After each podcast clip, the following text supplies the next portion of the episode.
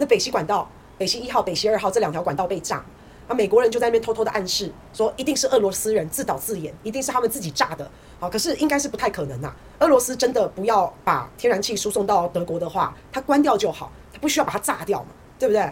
那我们不晓得到现在北溪到底是谁弄的，都还不知道，都还查不出来。好，但是我们很希望一定要追查下去。我们不希望像之前那个乌克兰的生化实验室事件，好，感觉雷声大雨点小，然后感觉好像要追查到了生化实验室是不是美国指使的？好，然后哎又不了了之。好，希望不要这样。可是北溪一号、二号这个被炸掉，这不但是挡了俄罗斯的财路，哎，同时也阻挡了俄罗斯跟欧洲要重修旧好的管道，而且这两条北溪天然线管道。如果俄罗斯卖天然气到欧洲，俄罗斯还可以用绑定卢布，诶，对不对？它还可以在稳定它的汇率上面，这两条管道还可以做出一点点的贡献，诶。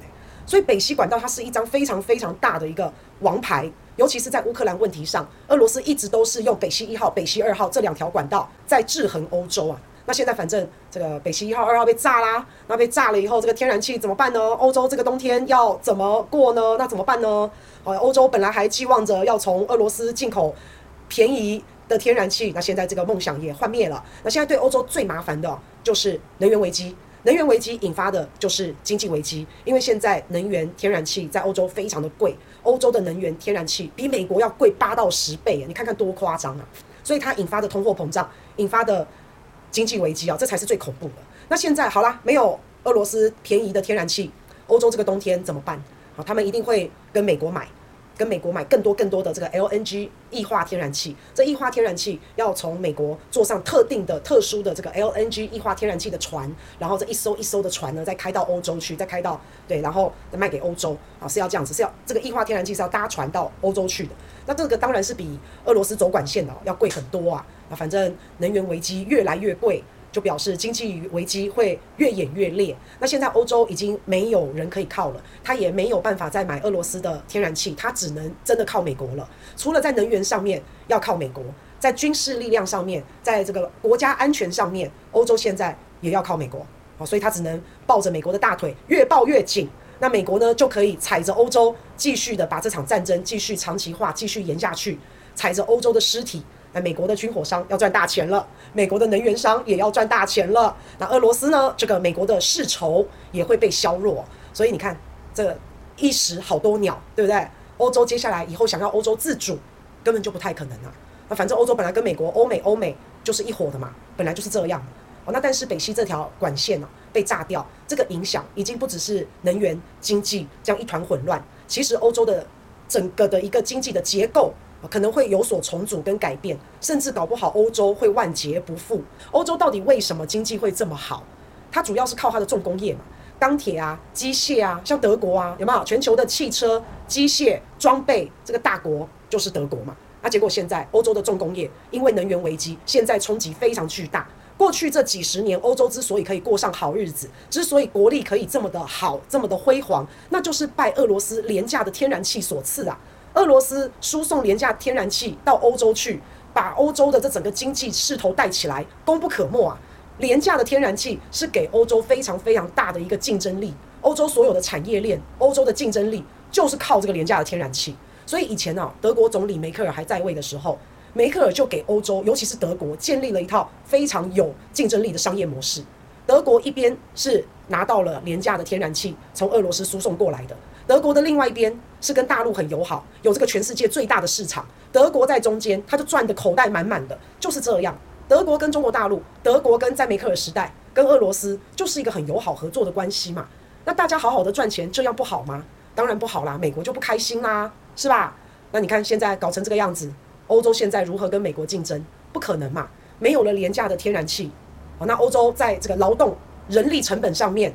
他要怎么去折销这么贵的成本，人力的成本？那没办法了嘛。那没有了俄罗斯这么便宜的天然气，欧洲拿什么去玩环保？也不必了嘛。好，所以现在搞到这个天然气已经已经贵到，已经涨到，已经没有办法把天然气上涨的这个幅度加诸在消费者的身上，已经没有办法这样子了。而如果要涨价，那不如直接跟中国大陆进口，跟中国大陆买就好了，还还做什么？啊那个订单都不用接了，你直接从中国大陆进口还比较省，对吧？那所以现在欧洲很多的产业链哈，就开始已经在欧洲生存不下去了，大公司就干脆迁移到国外算了。欧洲能源这么贵，换一个地方，把工厂换一个地方，它的能源成本可以减少一大截。那所以很多大企业就开始这样做了，尤其是机械啊、汽车啊、化工啊，好像这些欧洲很大型的一些产业就开始这样了。那美国呢也看到哇，机会来了，机会来了，赶快出台一些政策，出台一些政策啊，给给这些想要转移的这些企业，给他们一些利多，给他们一些优惠，哎，让他们觉得好吸引哦，啊，赶快哦，就赶快把这些生产制造全部转到美国去。所以欧洲这一些会下蛋的金鸡母啊，开始一个一个跑了。这些最有竞争的企业都从欧洲外移外流了。那大家觉得企业外流真的只是企业外流而已吗？其实没有那么简单呢。企业外流之后，伴随而来的，你的工作职缺在欧洲就没有工作啦，好，或是你的那你的税收就减少啦，你的人才也会外流啊，你的资金也会外流啊，等等等等等等。所以为什么我刚刚讲说，我觉得欧洲可能就要万劫不复了，因为这一次的俄乌战争造成能源的危机，造成的经济危机，到现在走到这一步，有可能带来的是欧洲它整个经济结构整个会转化，整个会转变。那欧洲为什么会走到今天这一步？对啊，欧洲为什么会变成这样？就是活该啊！从俄乌战争一开始的时候，那个时候欧洲还很不想要制裁俄罗斯的能源，他们没这个底气，也没这个本钱去制裁俄罗斯的能源嘛。本来那时候欧洲的大企业也都不想制裁啊，后来没办法，因为美国说你不制裁我就要制裁你啊，威胁嘛，威胁欧洲的好朋友。那后来美国还跟欧洲讲说，你们放心，好，你们呢就制裁俄罗斯的能源，美国会帮你们，美国会帮你们摆脱依赖俄罗斯天然气这件事情。那所以路呢就走到今天这个地步了，美国越打越强盛，欧洲越打越衰弱，美国把欧洲的好处都接手了，美国是赢家，欧洲是输家。这个输家跟赢家这两家一起守护民主全世界，是不是很有趣呢？是非常的有趣，对不对？所以我觉得美国真的是好好厉害哦。那欧洲怎么办呢？你自作孽嘛，你能怎么办呢？就真的是活该嘛。美国这一个大大棋盘哦，下得真的太厉害，可以削弱俄罗斯，又可以吸欧洲的血，哦，太棒了。可是啊，在这时候啊，我跟大家说啊，你不管怎么算计啊，你怎么算怎么算怎么算，那个如意算盘，你不管再怎么打，你百密都会有一输。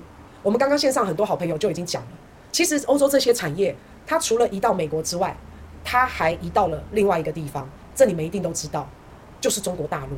哎，就中国大陆。所以中国大陆在这一次的俄乌战争，其实它也是莫名其妙的有一些受贿，它也是躺着就赢一波，哎，哦，那这个是当然是美国完全不乐见的嘛，哦，那可是资本会跑啊，他们会选择对他们最有利的啊，那谁的环境好，我们就去谁那。